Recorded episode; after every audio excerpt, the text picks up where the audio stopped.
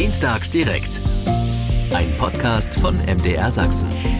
Was entscheidet über den sportlichen Erfolg? Ist es der Wille oder doch am Ende das Talent? Das besprechen wir heute alles in einer neuen Podcast-Folge von Dienstags direkt. Und diesen Podcast, den finden Sie wie jede Woche neu in der App der ARD Audiothek. Und meine Gäste heute sind Julia Sophie Wagner aus Delitzsch. Sie ist letztes Jahr Vize-Weltmeisterin im Voltigieren geworden. Till Woldrich ist da. Er ist ein vielversprechender junger Athlet aus Dresden und auf die 800 Meter Strecke spezialisiert. Und Max Domaschke.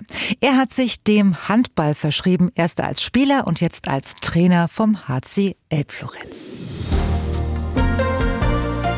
So, äh, ich habe es ja schon jetzt zweimal gesagt. Ähm, heute Abend geht es natürlich nicht ohne Fußball. Wie groß ist denn eigentlich die Begeisterung für Fußball in unserer Runde? Hm? Till, wie sieht's bei Ihnen aus? Ja, also ich bin jetzt nicht der, der sehr viel mit dem Sport verbringt, natürlich. Aufgrund der Zeit, die ich in meinen eigenen Sport investiere. Ja. Aber dadurch, dass ich auf der Sportschule hier in Dresden bin und da mit vielen Fußballern zum Beispiel in der Klasse bin, im Kontakt immer bin, ist doch der Sport relativ präsent natürlich, ja. Ja, also Sie wissen, worum es heute Abend geht. In Freiburg. Auf jeden Fall, ja, natürlich. So, der Julia, wie, wie äh, als Voltigiererin, ähm, haben Sie da Zeit, ab und zu mal Fußball zu gucken? Vielleicht sogar zu müssen, weil irgendjemand Sie drängt?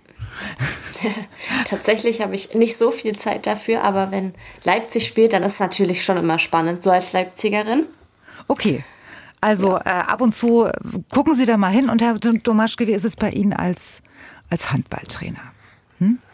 Ja, mir geht es da so vom zeitlichen Aufwand ja ähnlich wie den, den beiden Kollegen.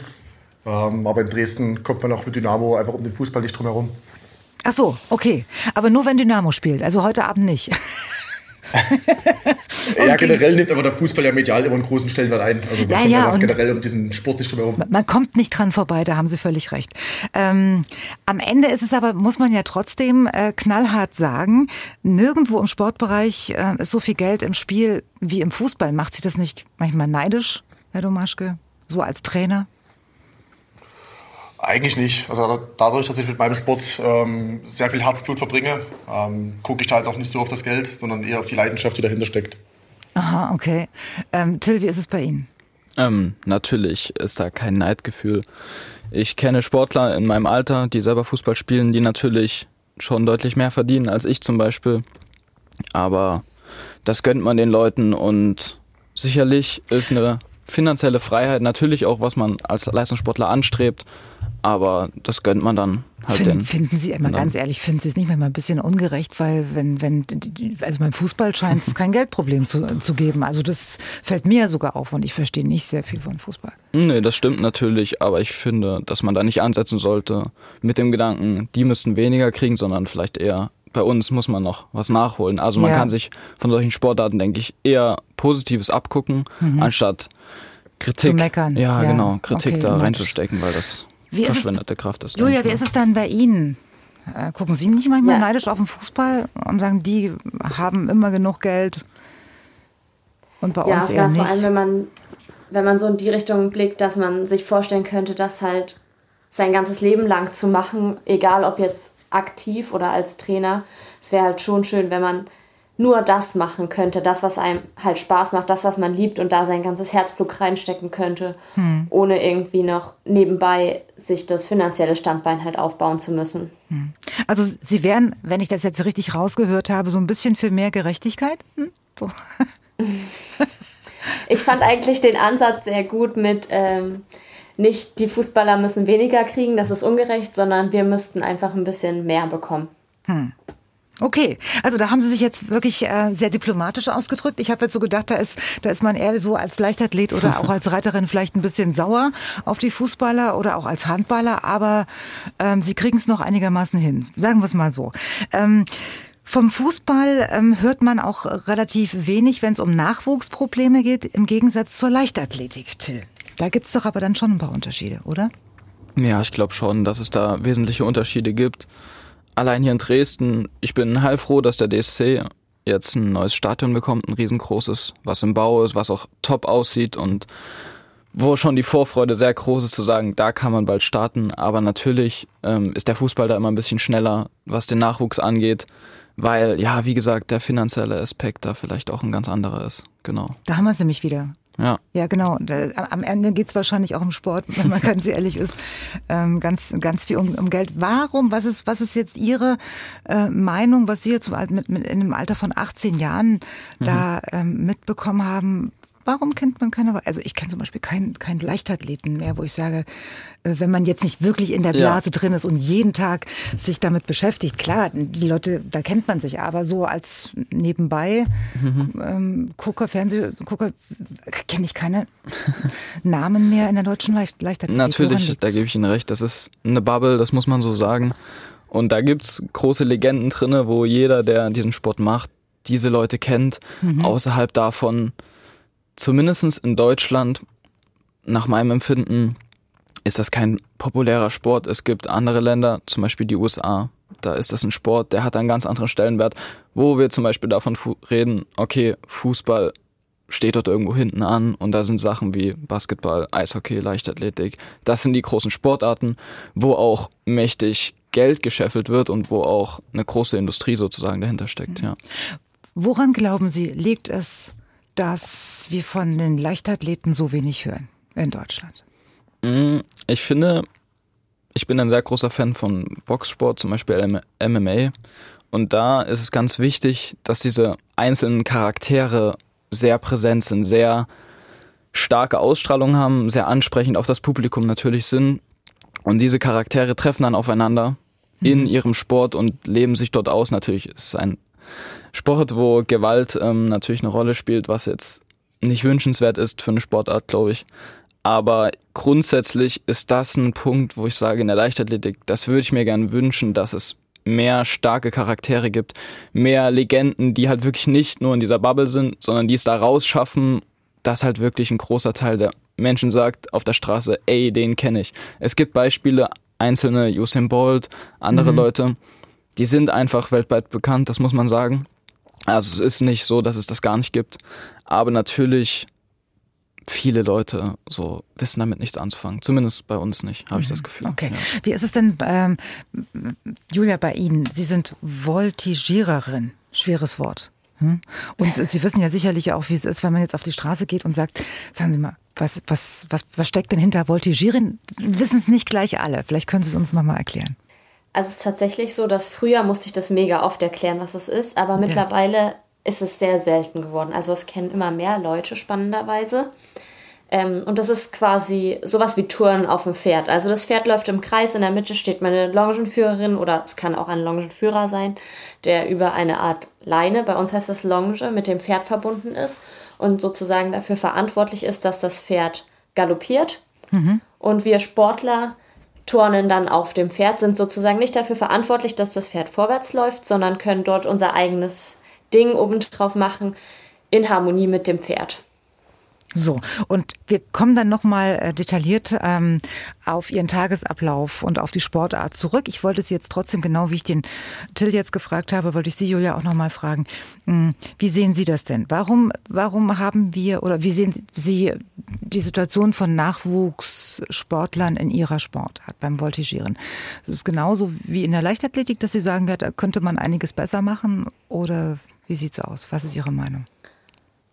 Ja, also dadurch, dass ja auch Voltigieren in den Medien jetzt nicht so präsent ist, ist natürlich nicht so eine riesige Sportart, also eine riesige Sparte. Das ist jetzt nicht, also es gibt selten Kinder, die irgendwie fünf Jahre alt sind und sagen, ich möchte unbedingt voltigieren und ich will Voltigier-Weltmeister werden, wenn sie nicht durch Zufall da irgendwie reingerutscht sind.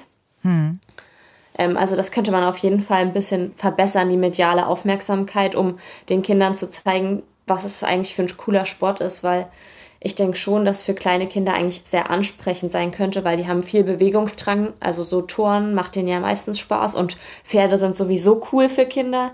Insofern verbindet das eigentlich ja ähm, ganz tolle Aspekte. Aber generell, wenn man jetzt die Sportlerinnen anschaut, Sportlerinnen und Sportler auch, die Deutschland hat im Nachwuchs, dann sieht das eigentlich, eigentlich ganz gut aus. Wie viel sind es denn eigentlich in Ihrer Sportart? Haben Sie einen Überblick? Oh je, das ist jetzt peinlich, dass ich das nicht weiß. Macht ja nichts, wir können ja nochmal überlegen, ich frage Sie nachher nochmal. Ähm, und jetzt, ähm, Herr Domaschke, wie, wie, wie sieht es denn äh, beim Handball aus? Sind Sie mit der Situation ähm, im Nachwuchs zufrieden? Sagen Sie, wir haben genügend Talente, die, die danach kommen? Oder sagen Sie, oh, auch bei uns könnte es besser sein?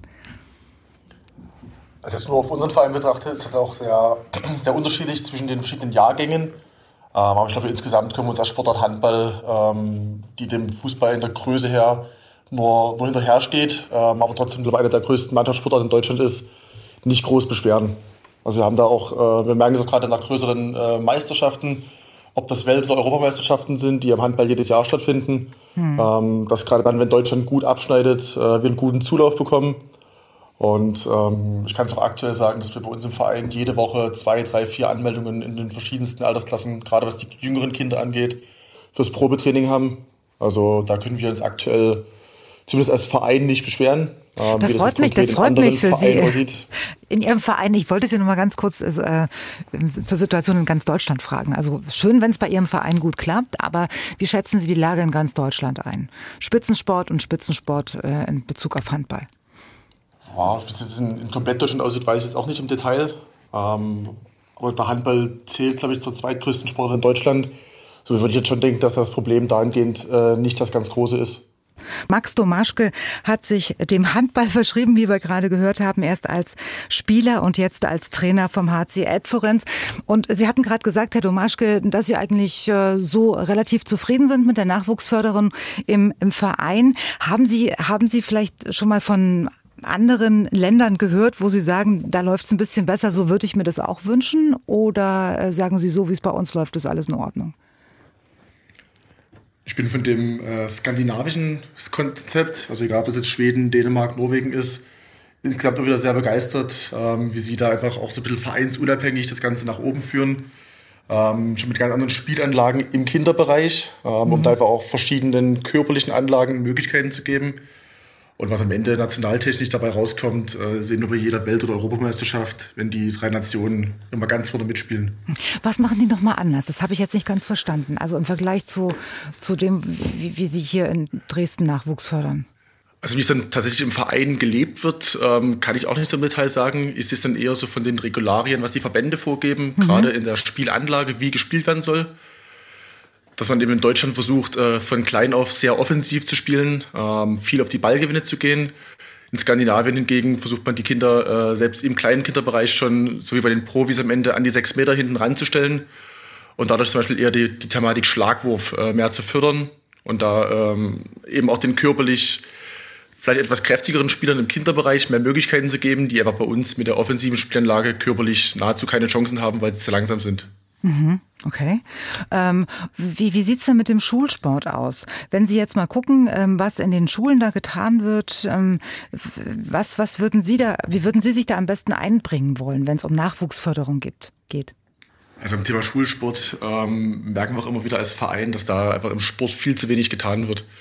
Also es fängt so ein bisschen damit an, dass wir eine, eine gute Kollegin haben, die Grundschullehrerin ist und sie meint zum Beispiel auch schon, dass äh, das Thema Turnen also Bewegungsgrundlage für viele Kinder im Schulsport gar nicht mehr gemacht wird, weil die Lehrer Angst haben, dass wenn ein Kind dann mal irgendwie einen Zwicken irgendwo im Nacken hat, dass die Eltern gleich mit dem Anwalt kommen. Und somit wird halt vielen Kindern die Möglichkeit dieser körperlichen Grundausbildung schon früh genommen, was wir als Vereine dann immer erstmal versuchen müssen, wieder aufzuholen. Andererseits sehen die Eltern, dass die Kinder Sport brauchen und schicken sie deswegen zu uns. Ja. Aber wir müssen dann eben grundlagentechnisch viel nachholen. Hm. Julia und, ähm, und Till, ähm, Sie haben ja jetzt den direkten Vergleich zwischen ähm, Ihrer Sportart, die Sie als Leistungssport betreiben, mhm. und dem, was in der Schule stattfindet. Wie, wie beurteilen Sie aus Ihrer Sicht jetzt, aus der Sicht eines Leistungssportlers, den Schulsport in Sachsen? Was würden Sie am liebsten verbessern? Oder sagen Sie, ja, alles gut so? Nein, ich glaube, der Schulsport ist schon ganz gut soweit. Man probiert viele Sachen aus, was natürlich immer erstmal eine ganz gute Basis ist. Und dann kann man da halt schauen, was liegt einem besser, was macht einem Spaß. Natürlich ist es dann ein ganz anderes Niveau als im Leistungssport, klar. Aber grundsätzlich würde ich sagen, dass da die Möglichkeit geboten wird, geboten wird, alles mal auszuprobieren, ist schon eigentlich ganz gut, mhm. ja. Äh, Julia, reicht Ihnen das, was in der Schule stattfindet, oder würden Sie sich aus Ihrer Sicht mehr wünschen? Also ich sehe das ähm, ähnlich. Das wird ähm, sehr viele Möglichkeiten den Kindern geboten, dass sie sich vielfältig ausprobieren wollen. Ich finde ganz cool, dass es heute so ist, dass viele Sportarten auch miteinander verknüpft werden, dass es mehr um dieses Bewegungserfahrung bekommen geht quasi, als um mhm. diese gezielten einzelnen Sportarten, sodass die Kinder dann ja dadurch selbst wählen können, welcher Sportart sie in ihrer Freizeit ähm, einen Platz geben wollen. Okay, aber bei Ihnen war es ja ein bisschen anders, oder? Also Sie haben, sind ja nicht in der Schule aufs Voltigieren gekommen, sondern? Durch meine Eltern tatsächlich. Ja. Ähm, die machen das schon ganz lange. Also sie sind auch Voltigiertrainer bei uns im Verein. Mhm. Aber tatsächlich wollten die nicht so gern, dass ich auch voltigiere. Und dann war ich erst beim Schwimmen und das war mir irgendwie immer zu kalt. und dann war ich beim Touren beim TOG Leipzig. Und das hat mir sehr gut gefallen. Das habe ich auch elf Jahre leistungsmäßig gemacht, habe da erste Bundesliga geturnt, war auch auf dem Sportgymnasium in Leipzig. Und dann hat sich meine Trainingsgruppe so Stück für Stück aufgelöst, sodass ich dann viel allein trainiert habe, was bei den großen Trainingsumfängen dann irgendwie wenig Spaß gemacht hat. Sodass ich dann entschieden habe, ich möchte irgendwie Teamsport. Ich will nicht mehr dieses für mich alleine kämpfen. Und dann habe ich gesagt, ja, ich probiere das mal mit dem Voltigieren. Dafür habe ich ja jetzt ganz gute Voraussetzungen geschaffen durchs Touren. Und da bin ich jetzt irgendwie hängen geblieben. Till, wie war es bei Ihnen? Ähm, was war der Auslöser für das oder den Fable für Leichtathletik? Ja, war es der Schulsport oder was was anderes? Nee, es waren Freunde, die das gemacht haben. Und dann mit acht Jahren hieß es, ach, gehst du da mal mit? Schaust dir das mal an, was die da machen.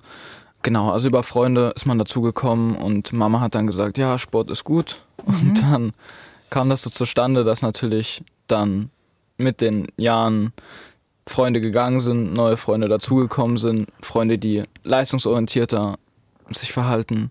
Ähm, und genau, so ist es dann entwickelt, hat sich das dann so alles, genau.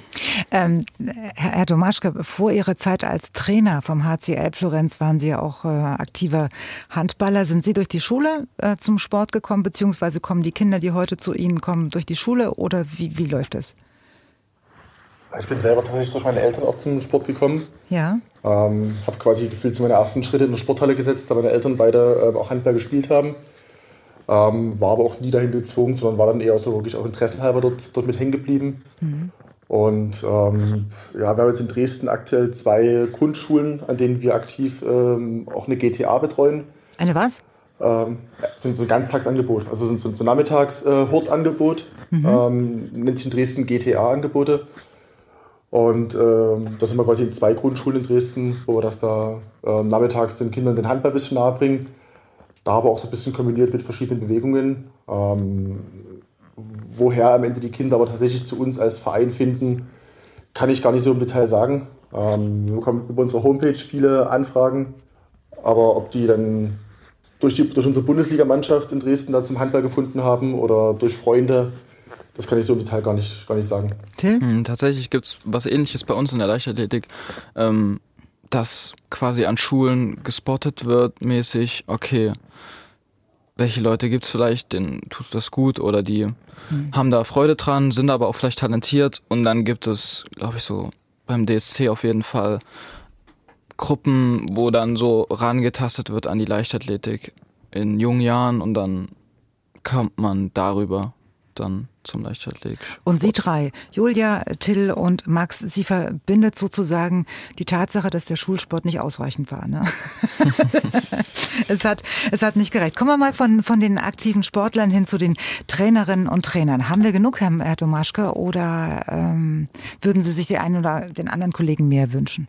Ich glaube, um einen optimalen Trainerschlüssel zu gewährleisten, ähm, sind es definitiv immer zu wenig. Also ich glaube, der DFB hat mal ausgeschrieben, irgendwie ein Trainer auf fünf oder sechs Sportler. Ähm, wäre schön, wenn dem so wäre. Ist und aber, wie, damit wie ist es? utopisch. Wie ist es bei Ihnen gerade, der Schlüssel? Also mein Ziel im Basisbereich, also quasi so bis zur U13 ist es, jede Trainingseinheit mit zwei Trainern abzudecken, ähm, wobei dort Sportler von, in Größen von 10 bis, bis 20 Sportler stehen. Mhm. Ähm, das ist so das, was wir aktuell ähm, auch einfach jede Woche gewährleisten können. Wir haben, wenn es mal gut läuft, äh, mal einen dritten Trainer mit dabei. Ähm, aber eben auch sehr, sehr viele Hauptamtliche, äh, sehr viele ehrenamtliche Trainer, also im das, gesamten Basisbereich. Genau, wie ist, halt wie ist denn da das Verhältnis? Hm. Herr Domaschke, wie ist denn da das Verhältnis? Weil Sie haben es ja gerade angesprochen, viele Trainer arbeiten ehrenamtlich. Wie viele sind in einer Festanstellung und können davon leben und wie viele machen das ehrenamtlich bei Ihnen? Also in meinem, meinem Trainerteam für den Basisbereich, was jetzt ähm, 13 Trainer umfasst, ähm, von, von den ganz kleinen Fünfjährigen bis zu den 13-Jährigen, äh, bin ich der einzige hauptamtliche Trainer. Ähm, mhm. Alle anderen zwölf sind ehrenamtlich angestellt. Und das macht Sie natürlich nicht zufrieden, wenn ich das richtig verstanden habe.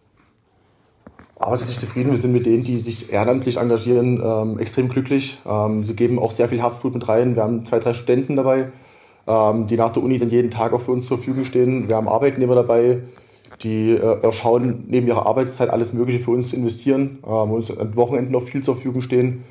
Also sind wir über jeden einzelnen Trainer äh, extrem dankbar. Und äh, eine Hauptamtlichkeit, gerade im Nachwuchssport, ist halt, ähm, glaube auch keine Selbstverständlichkeit, ähm, sondern eher schon eine Art Luxusgut. Hm. Das glaube ich Ihnen gerne. Also da mehr zu finden wird schwer. Ja. Ähm, Sie sprachen gerade von, von Kindern von 5 bis 13 Jahren. Wie schaffen Sie es denn, gerade diese Kinder in dieser Altersgruppe jeden Tag aufs Neue zu begeistern? Das, das stelle ich mir ziemlich schwierig vor. Aber wir versuchen da im, im Training eine, eine, sehr hohe Abwechslung auch reinzubringen. Also das Ziel soll es sein, dass zwei aufeinanderfolgende Einheiten nie die gleichen sind. Auch wenn vielleicht das Thema das identische ist, ähm, aber dann sollen die Übungen und Spiele jedes Mal anders sein. Wir versuchen jedes Mal ähm, auch mit den Spielen immer Anreize zu schaffen, ähm, dass die Kinder vielleicht auch mal schwierige Dinge vor sich haben, die im ersten Moment nicht funktionieren, aber sie einfach merken, okay, mit zwei, drei, fünf oder auch mal zehn, zwölf Wiederholungen komme ich dem Ziel näher und einfach die Begeisterung der Kinder, ähm, wenn sie dann eine schwere Aufgabe geschafft haben, ähm, freut zum einen uns als Trainer, aber hält eben auch die Kinder dabei, dass sie eben dann wissen, okay, ich habe das jetzt schon mal mit der Aufgabe geschafft.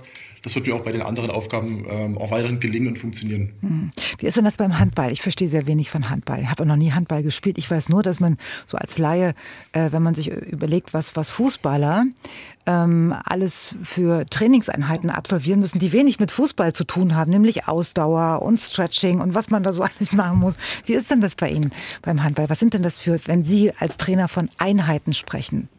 Was sind denn das für Trainings?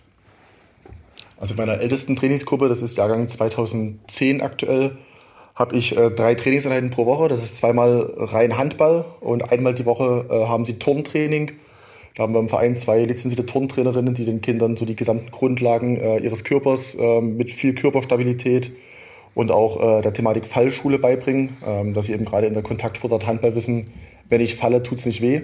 Mhm. Ähm, aber die Handballeinheiten, dieses klassische, was Sie gerade sagten, Lauftraining, äh, gibt es bei uns gar nicht. Ähm, Finde ich auch im, im Kindersport äh, nicht gut, weil äh, ein Sportler, der, der einer Mannschaftsballsportart aktiv ist, der will äh, spielen, der will mit dem Ball was machen und ein Lauftraining ist dann einfach äh, zu langweilig.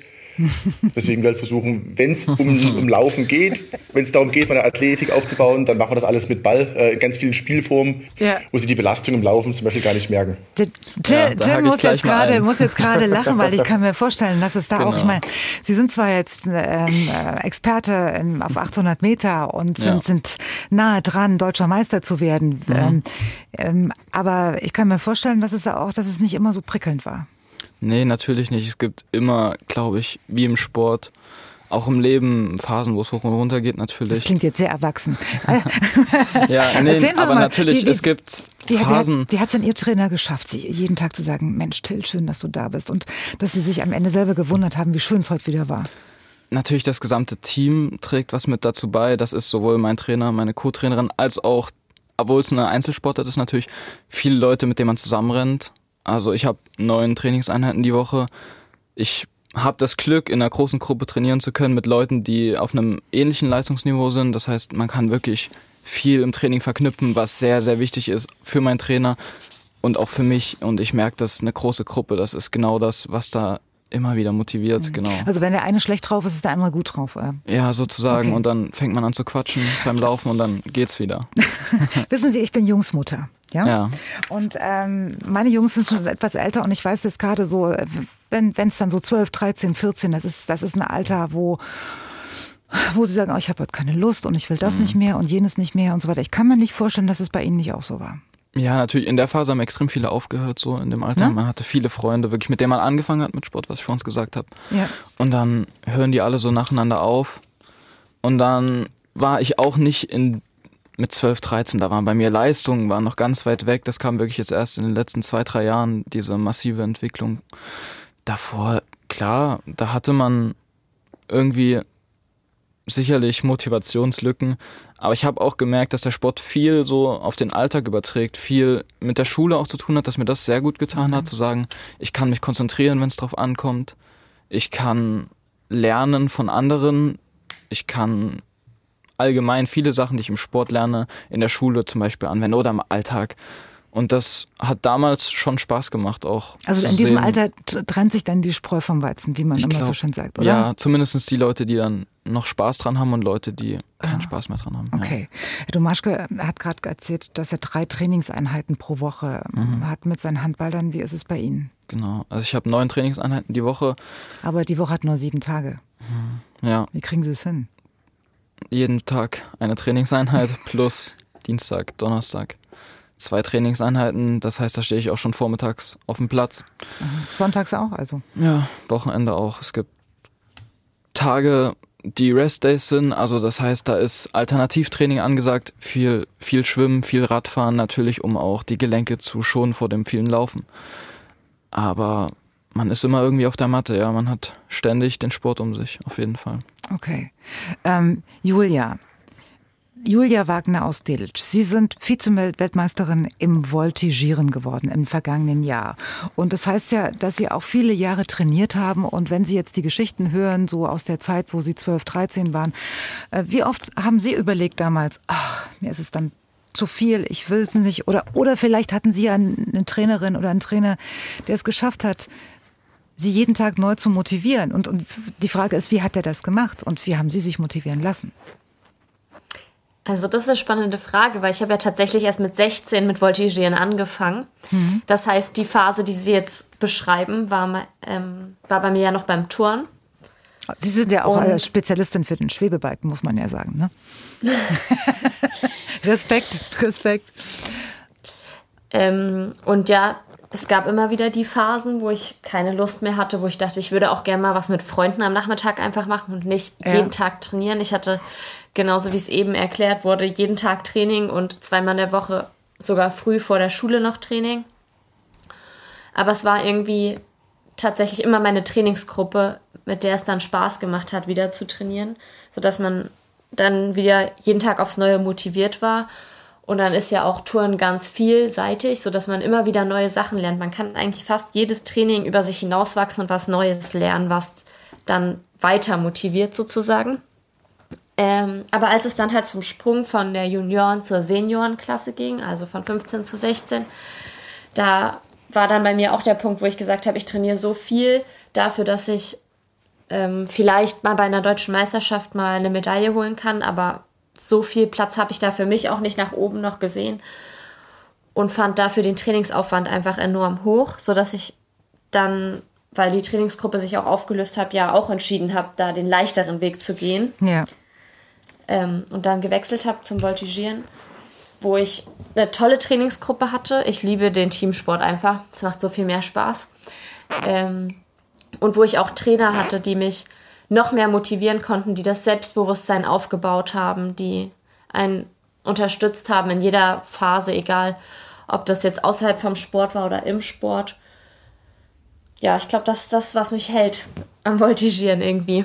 Herr Domaschke, ich, ich ähm, wollte Sie nochmal, wir waren ja gerade stehen geblieben bei der Situation der, äh, der Trainerinnen und Trainer, gerade auch im Handballsport. Und Sie haben sich jetzt ähm, auf die Fahnen geschrieben, ähm, dass endlich auch Handballer auf dem Dresdner Sportgymnasium landen. Warum gibt es die dort noch nicht?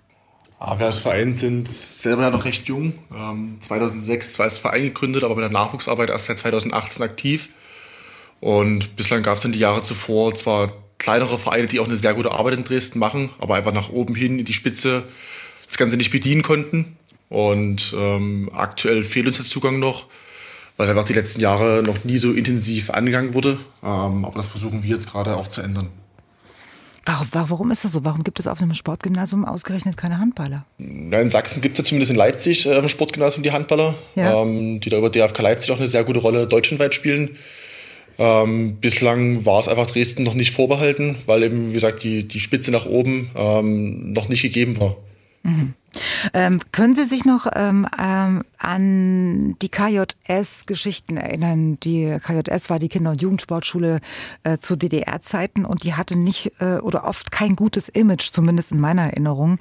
Ähm, nicht unbedingt unter den Kindern, sondern bei den Eltern. Wie ist das denn heute? Welche Wahrnehmung haben Sie, wenn es darum geht, dass Kinder auf die Sportschule gehen sollen? Na, aktuell ist ja für uns so damit verbunden, wenn Kinder auf die Sportschule gehen sollen, dass sie halt uns in Dresden verlassen müssen, nach Leipzig. Mhm. Ähm, was wir natürlich immer so ein bisschen ja, mit einem weinenden Auge sehen, wenn Sportler eben äh, sich dann irgendwo gegen uns entscheiden. Vielleicht auch, weil einfach dann die Sportschule halt mehr Möglichkeiten bieten kann und ähm, einfach die bessere Entwicklung darstellt. Eben aus dem Grund wollen wir genau diesen Schritt auch gehen, ähm, der uns halt einfach aktuell noch fehlt gerade eben auch mit der Thematik Internat. Und ich glaube, da können die anderen beiden Kollegen da auch, auch mehr zusagen. Ja, ja. Ähm, ich, ich, ich wollte es trotzdem nochmal wissen, Sie, äh, aus Sicht der Eltern, wie schaffen Sie es vor allem den Eltern, sage ich jetzt mal als Trainer, die Angst zu nehmen, dass die Schule einfach mal zu kurz kommt auf einem Sportgymnasium? Äh, oder ist das nur eine, das eine Befürchtung? So nicht so, Till. Das, Dass das nicht also so schlimm die, die ist, Wahrnehmung habe ich jetzt bisher auch nicht so. Das kann vorkommen, natürlich. Ja, aber Sie verstehen, dass Eltern sowas denken. Ja, ne? sicherlich. Auf jeden Fall. Ich glaube, dass viele Eltern hinter ihren Kindern stehen, die Sport machen, natürlich. Ja. Und auch wissen, dass das ein Spaß macht und dass das ein Teil des Lebens ist, natürlich. Aber trotzdem gehört die Schule mit dazu. Wie war das denn bei Ihnen? Haben Sie gesagt, Mama, ich will auf die Sportschule oder haben äh, die Eltern das mit dem Trainer abgesprochen oder wie war das? Genau, ich habe meinen 10. Klasse Abschluss auf einer normalen Oberschule hier in Dresden gemacht. Mhm. Und dann war halt die Überlegung, ja gut, was mache ich jetzt? Ausbildung, da habe ich gar keine Zeit mehr fürs Training, das würde überhaupt nicht klappen. Und dann kam der Trainer eben auf mich zu und hat gesagt, die beste Möglichkeit ist es wirklich, dorthin zu gehen, dein Abitur noch zu machen, da hast du noch ein paar Jahre Jahre, die ich brauche für die sportliche Entwicklung und aber natürlich auch zu wissen, was will ich danach machen. Mal mhm. schauen. Ah, äh, Julia, Sie haben jetzt auch gerade geschmunzelt. ähm, Sie finden es nicht so schlimm, wenn was, was zu kurz kommt. Was kommt denn auf der Sportschule ähm, heutzutage zu kurz? Im Vergleich zu einer, sagen wir mal, in Anführungsstrichen normalen Schule. Julia. Also, ich kann mich gar nicht beschweren. Ähm, unsere Lehrer haben uns alle super unterstützt, dass wir sowohl die schulischen Leistungen bringen als auch die sportlichen Leistungen. Ich glaube, dadurch, dass Sportler ja auch auf einem ganz anderen Niveau schon gelernt haben, sich zu konzentrieren und sich selbst zu organisieren, läuft der Unterricht einfach auch geordneter und zügiger ab, sodass wir sehr selten Hausaufgaben auf hatten, weil wir eigentlich alles im Unterricht geschafft haben, zum Beispiel. Mhm ähm, wenn wir im Trainingslager waren oder so, haben die Lehrer uns Aufgaben gegeben. Wir waren, standen generell in sehr engem Kontakt zu den Lehrern und die haben uns da immer unterstützt. Wenn es da Fragen gab, konnten wir hingehen. Wenn wir es irgendwas wirklich gar nicht geschafft haben, waren sie da immer entgegenkommt. Also ich habe nicht das Gefühl gehabt, dass ich irgendwie schlechter unterrichtet wurde oder weniger oder irgendwas nicht geschafft habe wegen meinem Sport. Und ich hatte ja mhm. wirklich auch sehr, sehr viel Training. Also stimmt dann also doch, dass es auf der Sportschule keine Hausaufgaben gibt. was man, schön wär's, so, schön wär's. Ja. Wir haben schön wär's, aber ja, also ich hatte auch schon Hausaufgaben, aber wenn ich das jetzt vergleiche, also meine Schwester macht jetzt gerade ihr Abitur, ja. die kriegt wirklich sehr große Hausaufgaben auch auf. So viel hatten wir nicht. Wenn mal was nicht geschafft wurde, so hatte man mal zwei, ein, zwei Übungsaufgaben auf oder auch mal über einen längeren Zeitraum eine große Hausaufgabe, aber selten von einem auf den anderen Tag oder über zwei Tage so eine große Hausaufgabe. Also zumindest ist meine Erfahrung so gewesen, dass man das alles gut in einer halben Stunde geschafft hat, abends nach dem Training. Mhm. Äh, und in einem Internat, das nicht einem Sportgymnasium angeschlossen ist, gibt es meistens eine ganze Menge heimliche Partys. Wie ist es dort? ähm, ich war nicht auf dem Internat, aber ich habe davon gehört. Till, waren Sie auf dem? Nein, ich bin auch nicht auf dem Internat, weil ich halt hier aus Dresden komme. Ach so, Heimschläfer heißt das, ne? genau. ne? Lassen Sie mich raten. Heimschläfer. Ja. Okay. Also keine, keine Partys? Für mich nee. nicht. Zumindest nicht mit den Leuten, aber die meisten Freunde natürlich oder viele Freunde aus der Klasse sind auf dem Internat und ich glaube, das Leben ist schon ganz cool dort, ja, auf jeden Fall. Die machen immer Sachen zusammen, natürlich. Und sowohl Julia, Sie als auch Till, Sie äh, haben, wenn ich es richtig verstanden habe, Sie waren nicht im Internat auf dem Sportgymnasium und haben somit nichts von den heimlichen Partys dort mitbekommen. Äh, wie wie sieht es denn, ähm, Julia, aus? Wenn Sie sich das heute so mit dem Titel, den Sie jetzt tragen, hat sich der Verzicht nicht nur auf, für diese Partys da im, äh, im Internat, sondern, sondern ganz allgemein, denn Sie müssen ja verzichten als Leistungssportler. Hat er sich gelohnt? Ja, auf jeden Fall. Also ich habe wahnsinnig viel gelernt ähm, im Sport, was mir auch im alltäglichen Leben hilft. Mhm. Und natürlich, wenn dann noch der Erfolg dazukommt zu dem täglichen Training und dem Verzicht, wobei man ja auch gerne auf die Sachen verzichtet, weil man liebt ja das, was man tut. Also zumindest ist es bei mir so, ich liebe das, was ich tue und deswegen ist es nicht wirklich Verzicht, weil ich bin ja dafür beim Training und habe dort Spaß und eine tolle Zeit. Mhm. Ähm, ja, und wenn dann noch Erfolg dazu kommt, dann ist natürlich umso schöner und dann lohnt sich alles gleich noch viel mehr. Also Sie waren bei den Partys, bei den heimlichen Partys im ähm, Internat nicht dabei. Was, was ist es denn noch genau gewesen, worauf Sie in, in der Zeit, wo andere Jugendliche wahrscheinlich dann das ganze Wochenende zur Party gehen, morgens um halb sechs nach Hause kommen, nicht ganz nüchtern sind, ähm, haben Sie da immer Nein sagen können? Haben Sie da wirklich immer verzichtet oder wie, wie erinnern Sie sich an diese Zeit? Ja, also ich hatte beim Touren ganz strenge ähm, russische Trainer. Es ging schon in der Grundschule los, dass ich gerne ein Ganztagsangebot äh, gemacht hätte, tanzen. Mhm. Da hätte ich aber später zum Training kommen müssen. Das durfte ich nicht. Das mhm. war das erste Mal, wo ich ganz traurig war quasi. Ähm, Kindergeburtstage sind immer ausgefallen. Ach nein, ähm, wirklich? Zu, zu ja, durfte man durften wir nicht hin, ich musste zum Training. Ähm, ja, Familienfeiern ist man immer zu spät hingekommen, abends nach dem Training. Ich, woran ich mich irgendwie so am meisten erinnere, das ist irgendwie hängen geblieben, dass meine Mama mich vom Training abgeholt hat und wir immer, wenn ich zum Zahnarzt oder so musste, wir hingefahren sind und wir mussten immer rennen, weil wir die letzte Zeit hatten und immer zu spät dran waren nach dem Training. Mhm. Und Sie, Sie haben nie einen Moment gehabt, wo Sie gesagt haben, ich will das nicht mehr, ich will zum Kindergeburtstag, ich will, will zur Party, ich will das machen, was die anderen machen?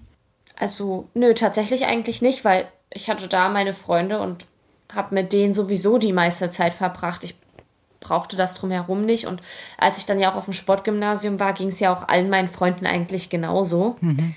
Die hatten ja auch keine Zeit für mehr. Ähm, das fing dann halt, wie gesagt, erst so mit 14, 15 an, als die Trainingsgruppe sich immer mehr auflöste und ich dann teilweise alleine mit den zwei russischen Trainern in der Halle stand und mir dann da irgendwie die Gruppe gefehlt hat, die, die den Ansporn gibt, dass ich dann gedacht habe, ja, okay, ich würde eigentlich gern auch mal was anderes machen. Herr Domaschke, Sie waren früher ähm, Handballspieler, jetzt sind Sie Handballtrainer, äh, haben auch wahrscheinlich viel verzichten müssen äh, um diese sportlichen Erfolge feiern zu können. Wie, wie sehen Sie denn das jetzt ähm, als, als Trainer? Ähm, würden Sie das nochmal genauso machen, so, so konsequent oder waren Sie es denn überhaupt? Ich habe selber nie äh, leistungssportlich gespielt. Ich bin eher äh, spielerisch aus dem, äh, aus dem Breitensport gekommen. Mhm. Ähm, war dabei allerdings auch sehr viel verletzt, weswegen ich dann irgendwo in diese Trainerschiene reingekommen bin.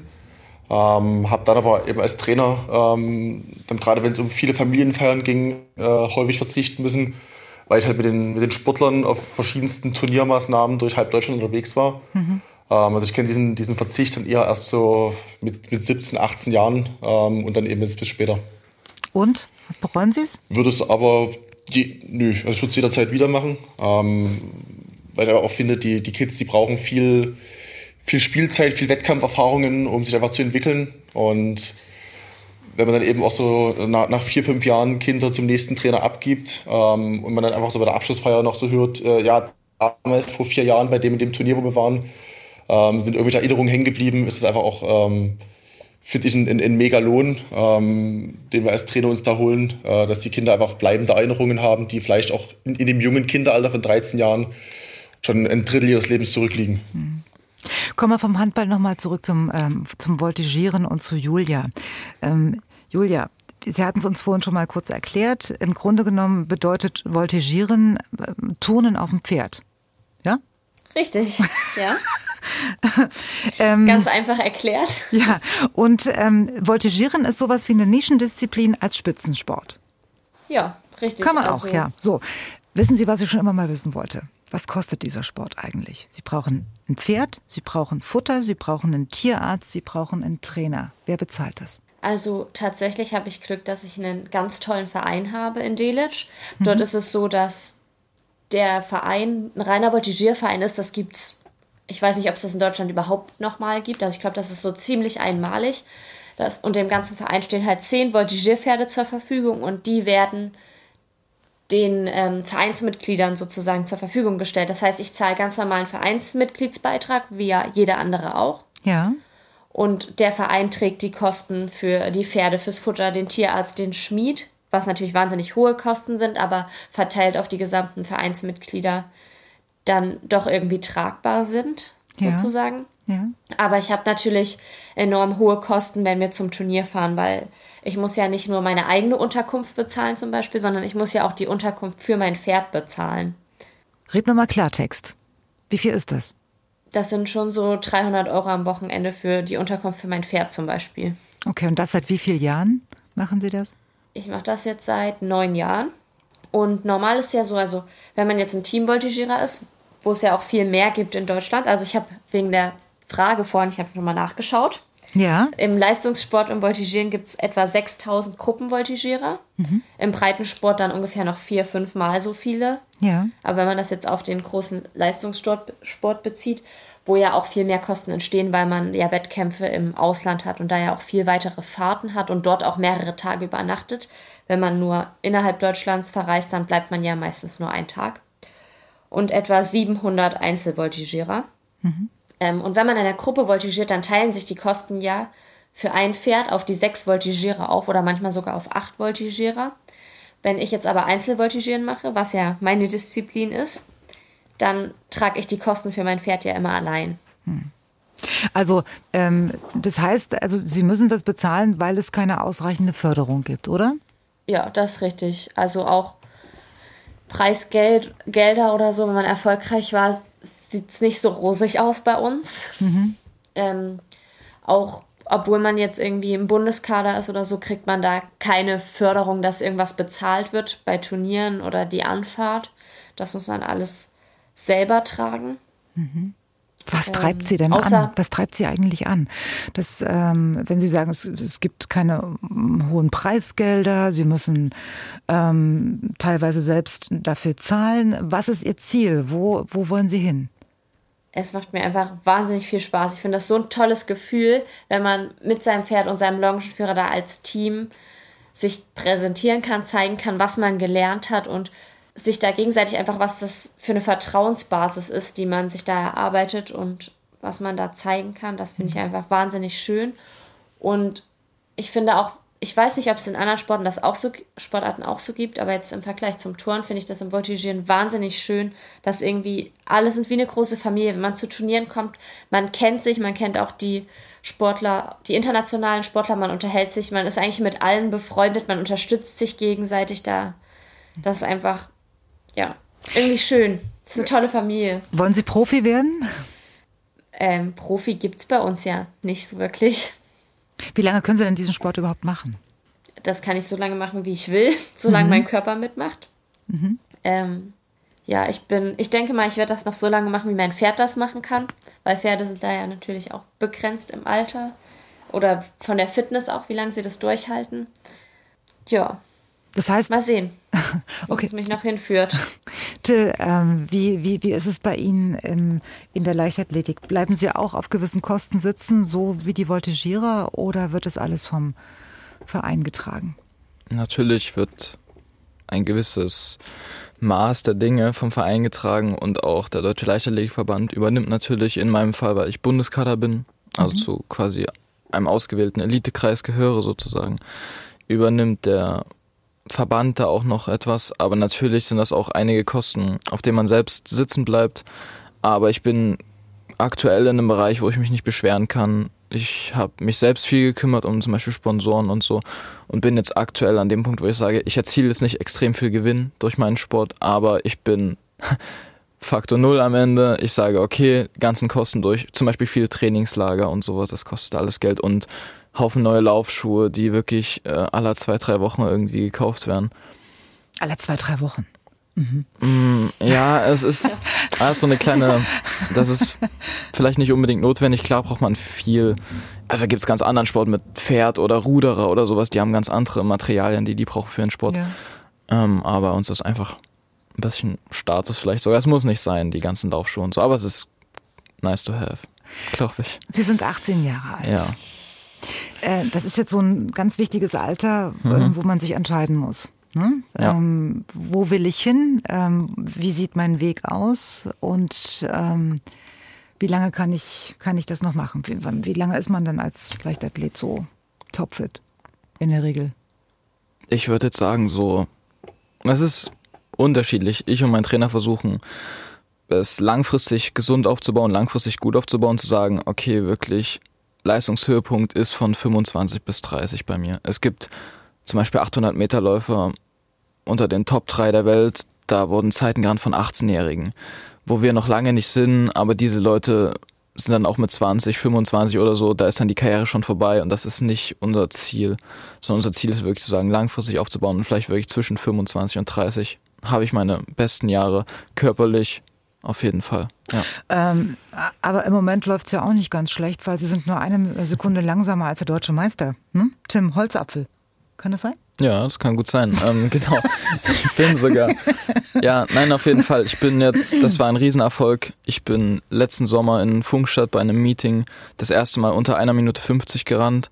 Was Eine Minute 49. genau, ne? eine Minute 49, 76. Ich muss das mir 76, selber nochmal angucken, tatsächlich, weil ich mir nicht ganz sicher war. Ja. Ja, das war. auch ziemlich schnell. Ja. das war, ein, das war schon so ein Meilenstein zu sagen, unter 1,50 äh, rennen nicht viele. Ich habe mal geguckt, es gibt so bei World Athletics so eine Liste. Ich bin, glaube ich, auf Platz 760 von der schnellsten Zeit, die jemals gerannt wurde von Männern auf der Welt, So. über 800. Und das ist natürlich schon geil, so zu sehen, okay, Platz 760, Sie sind da- sozusagen infiziert, ja, Ja. vom Sportsgeist. auf jeden Fall. Wo soll es hingehen? Nun, ich habe natürlich Ziele im Sport, was das angeht. Ich will international dieses Jahr auf jeden Fall das erste Mal starten. Europameisterschaft U20 ist das große Ziel. Dafür muss ich wieder unter 1,50 rennen. Habe ich jetzt schon mal gemacht. Das wird trotzdem kein Selbstläufer. Also da steckt trotzdem viel Arbeit dahinter. Aber mal schauen, in zwei Wochen oder in eineinhalb Wochen ist jetzt Saisonbeginn für mich. In Dresden beim DSC-Meeting renne ich das erste Mal 800 und ansonsten langfristig gesehen, ich will unbedingt Olympia schon einmal mitnehmen. Das finde ich cool. Die Medaille oder nur die Teilnahme? Jetzt Es geht Jetzt mir. Ich mache den Sport nicht für die Medaille. Es gibt Nicht? Leute, die sagen, ich mache das für die Medaille. Es gibt Leute, die sagen, ich mache das für die und die Zeit oder ich will unter den Top 10 der Welt stehen. Das ist alles. Ich glaube, dieser materielle Erfolg, der interessiert mich schon seit ein paar Jahren nicht mehr. Nee. Wie motivieren Sie sich eigentlich an, an so Tagen, wo Sie sagen, oh, ich merke schon, es ist nicht mein bester Tag heute? Gibt es da so Tricks, wie sich da Sportler wieder einkriegen? Tatsächlich Wovon hängt es ab? ist mein häufigster Gedanke, wenn es Tage gibt, wo ich nicht mehr kann, ist mein erster Gedanke, der dann immer kommt, warum hast du, warum sollst du jetzt aufhören, wenn du all die Wochen davor, all die Jahre davor immer wieder in solchen Momenten warst und diese Momente überstanden hast und gekämpft hast? Und jetzt dafür aufzuhören und zu sagen, dann habe ich aber tausendmal davor schon umsonst diesen Punkt überstanden, um jetzt zu sagen, okay, ich schaff's nicht, dann waren diese Momente davor ein bisschen umsonst. Und da sage ich so, nee, das kann nicht sein, dass jetzt der Punkt ist. Ich mach weiter. Ich komme trotzdem nochmal auf die Frage zurück, Ja. wenn, wenn, wenn Sie sagen, ja, also auf materielle Erfolge kommt es mir nicht an und trotzdem sage ich ja, Also- äh, man muss ja von irgendwas leben können. Irgendwann genau, können ja. Ihre Eltern nicht mehr alles bezahlen und, und äh, da müssen Sie ja rein theoretisch, Mhm. so wie der Fußballer hat Mitte 30 eigentlich sein Geschäft gemacht, wenn er es gut angestellt Genau, hat. natürlich, man kann es bei Leichtathletik auch gut anstellen und das ist auch mein Ziel. Ich meinte mit dem Materiellen jetzt nicht, ich brauche jetzt die Medaille in der Hand. Ich brauche nicht das Gefühl zu sagen, ich bin der Beste da drin, sondern finanzielle Freiheit ist ein großer Motivationstrieb für mich. Ich will wirklich sagen, okay, mit 30, wenn ja die Karriere als Leichtathlet vorbei ist, will ich ein gutes finanzielles Standbein haben. Sicherlich werde ich nicht ausgesorgt haben, aber ich will schon da an einem guten Punkt sein und aber auch andere Sachen motivieren mich schon, ja, Okay, also wenn, wenn wir jetzt mal über die aktive Karriere hinausschauen, Ja. ähm, Julia, wir haben nur noch ähm, ein paar Minuten und ähm, Till bis zur Halbzeitpause. Können Sie uns oder gibt es auch ein Leben für Sie nach dem aktiven Sport? Können Sie sich vorstellen, genauso wie Max Domaschke dann die Trainerlaufbahn äh, anzugehen? Oder sagen Sie, danach ist dann Schluss und ich mache was ganz anderes? Ich habe noch andere Ziele im Leben, Julia. Äh, na klar, die Trainerlaufbahn. Also ich mache schon seit 2016, dass ich unseren, unsere talentiertesten Nachwuchskids trainiere, sozusagen im Voltigieren. Mhm. Und auch unser Junior-Team. Im letzten Jahr ist unser Junior-Team in den Bundeskader gekommen und auch ein Junior-Einzelvoltigierer von uns ist im Bundeskader, was ein Riesenerfolg für unseren Verein ist. Ähm, dann studiere ich ja gerade Grundschullehramt, beziehungsweise bin gerade im Staatsexamen, habe da noch eine Prüfung vor mir, sodass ich ähm, dann hoffentlich nach dem Sport Grundschullehrerin sein kann, sowie auch noch Zeit dafür habe, weiter der Leidenschaft nachzugehen beim Voltigieren, aber dann eben an Trainerseite. Und wie sieht es bei Ihnen aus, Till? So mit 36? Mhm. Ich, aktueller Stand, ich würde, glaube ich, keinen Trainer machen, weil. Sondern? ich würde auf jeden Fall, was ich auch erkannt habe, dass man das jetzt schon machen muss, so das Leben genießen. Ich habe jetzt erkannt, eigentlich habe ich immer wahrgenommen, so die nächsten Jahre werden echt anstrengend. Bis ich meine Ziele erreicht habe, werden das nur Jahre, wo ich mich quälen muss und die sehr intensiv werden von der Belastung her. Aber jetzt habe ich gemerkt, so ich war zum Beispiel jetzt vor zwei Wochen in Spanien im Trainingslager ja. und ich habe so gemerkt, das ist eigentlich das, was Spaß macht, so mit den Leuten zu trainieren, die du um dich hast. Du lernst neue Leute kennen durch deinen Sportart, du bist an Orten, wo du sonst nicht wärst und das ist eigentlich geil zu sagen, ich mache das, was mir Spaß macht, was ich liebe und lernen dabei neue Orte, neue Menschen kennen. Das ist cool. Ja. Also Trainer wird es bei Ihnen auf alle Fälle. Trainer wird es nicht. Wird's nicht. Ähm, Herr Domaschke, Sie sind ähm, vom Spieler zum Trainer gewechselt. Ist es so, dass man sagen kann, gute Spieler, guter Trainer? Ich glaube, das ist generell aber schwierig zu sagen, weil gerade bei Trainern im Nachwuchsbereich das pädagogisch einfach einen sehr wichtigen Anteil nimmt. Und ähm, wenn man zwar vielleicht Dinge gut rüberbringen kann, aber gerade bei Kindern mit den pädagogischen Anforderungen nicht gewachsen ist, wird man auch ganz schwer ein guter Trainer. Äh, wenn Sie jetzt mal ganz selbstkritisch sind, was würden Sie über sich selbst sagen? Waren Sie ein besserer Spieler, als Sie ein, ein guter Handballtrainer sind oder umgekehrt? Also selbstkritisch würde ich schon denken, dass ich als, als Trainer ähm, besser bin wie als Spieler. Ja. Ähm, Ich es eben als, als Trainer jetzt schon äh, weiter geschafft habe als in 18 Jahren aktiv Handball spielen. Wie machen, also, woran machen Sie das fest? Schon aufgrund dessen, dass ich im, im Leistungszentrum äh, jetzt irgendwo als Trainer meinen, meinen Fuß gefasst habe. Ja. Ähm, jetzt seit äh, ungefähr letzten Sommer auch für den Handballverband Sachsen als ähm, Trainer in, in, einer Landesauswahl mit tätig bin. Ja. Und da entsprechend auch das, das entsprechende Feedback von verschiedensten Stellen bekomme. Nicht nur aus Sachsen heraus, sondern auch ähm, aus Mecklenburg-Vorpommern. Wo ich sehr gute Kontakte zu anderen Trainern pflege, die da ähm, auch sehr akribisch auf das schaue, was ich in Sachsen mache. Okay, also dann, dann danke ich Ihnen nochmal für Ihre äh, Selbstkritik, die Sie hier live und in aller Öffentlichkeit an den Tag gelegt haben. Danke, dass Sie heute Abend bei uns waren, ähm, Herr Domaschke. Und Sie müssen ja morgen wieder fit sein, wenn die Kinder wiederkommen, ne? die motiviert werden müssen. Genau.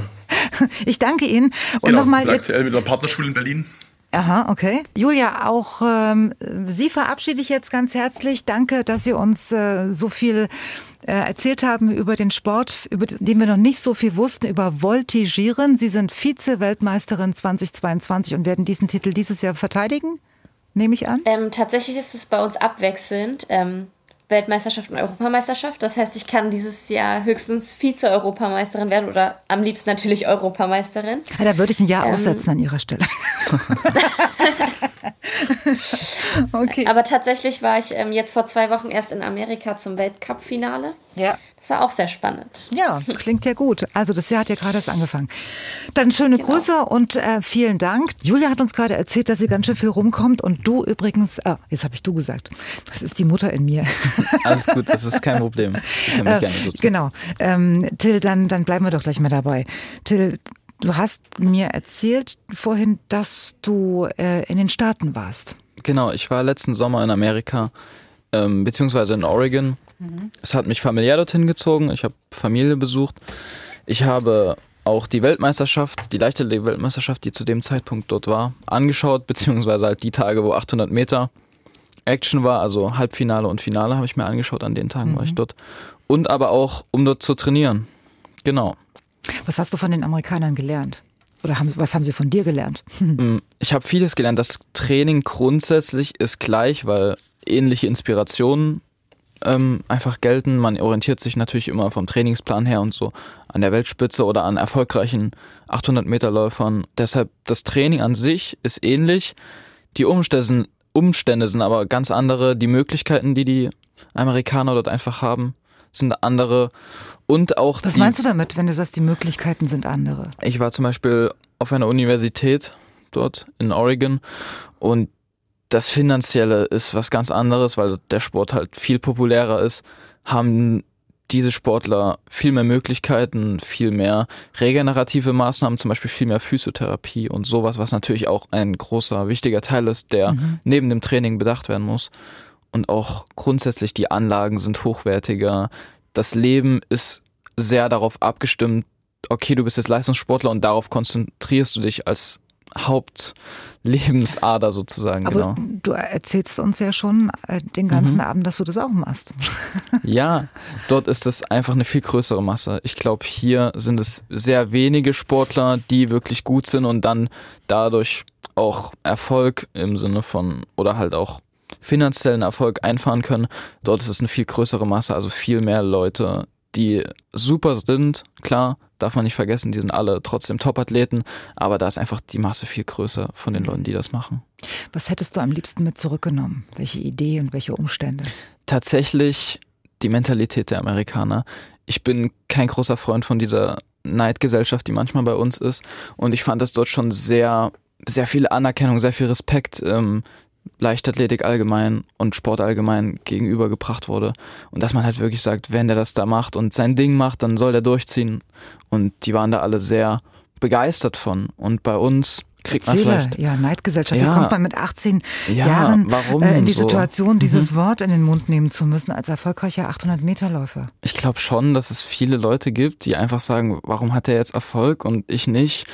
Das kann nicht sein. Und dort ist es halt einfach ganz anders gewesen. Jeder hat gesagt, ey geil, mach weiter dein Ding, leb deinen Traum. Ich habe hier von noch sehr wenigen Leuten, außer familiären Leuten natürlich gehört, mach dein Ding, zieh das weiter durch. Das wird eine coole Sache. Es ist schon Wahnsinn zu sehen, ey, Leichtathleten fliegen mit einem Flugzeug, was dem Verein gehört oder der Universität zu einem Wettkampf hin. Klar sind das natürlich andere Strecken, die, die zurücklegen müssen, aber trotzdem ist es Wahnsinn und wir fahren mit einem Auto mit unserem eigenen Auto oder so, mit den Eltern zum Wettkampf zum ist Beispiel. Ist das immer noch so? In, auch ja. in deiner, in deiner ich muss Klasse? Sagen, mein Verein macht das schon echt gut. Wir haben Vereinsbusse, aber trotzdem ist es natürlich was ganz anderes als dort drüben. Ja. Ich dachte, das ist nur bei den kleinen Fußballern so. Ähm, wie viele Väter müssen Sonntagmorgen um ja. sieben aufstehen und kriegen das Auto voll geladen mit kleinen Fußballern und stehen dann irgendwo zwei, drei Stunden.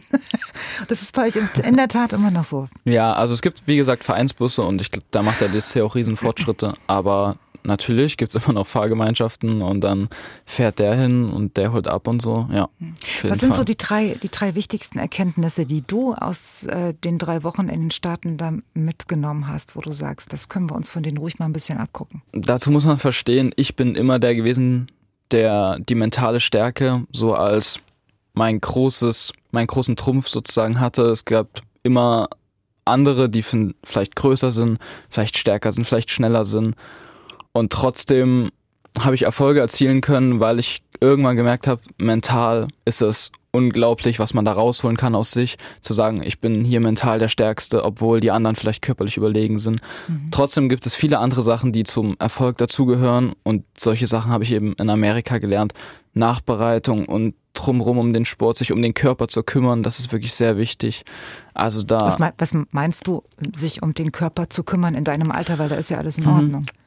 ja, scheint so erstmal. Natürlich gibt's auch immer mal Verletzungen und so. Ich bin gesegnet, ich habe sehr selten Verletzungen, also fast mhm. nie.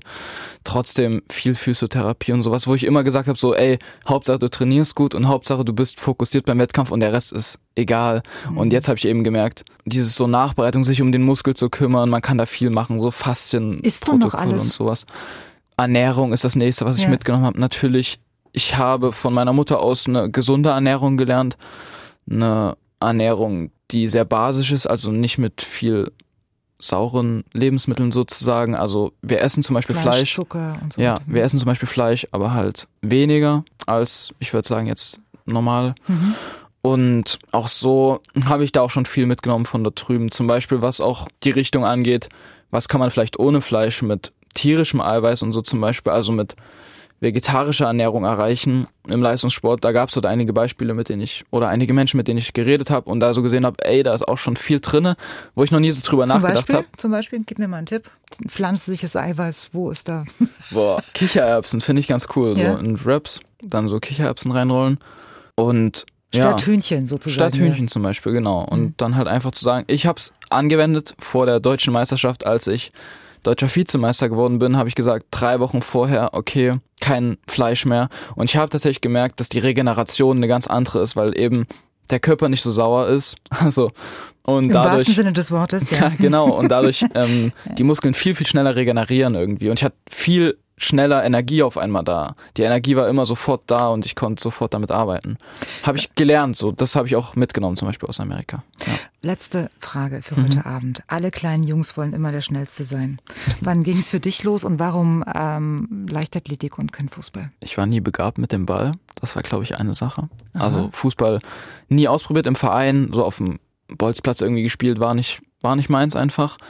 Allgemein so dieser Teamsport. Ich habe einen Teamgeist, klar, und ich trainiere halt mit Leuten zusammen, wo der Teamgeist auch zählt. Aber trotzdem gefällt es mir, das Ego zu pushen. Das Mhm. Ego aber nicht in einem negativen Sinne, sondern halt in einem positiven Sinne. Damit kann ich meine Leistung steigern, zum Beispiel.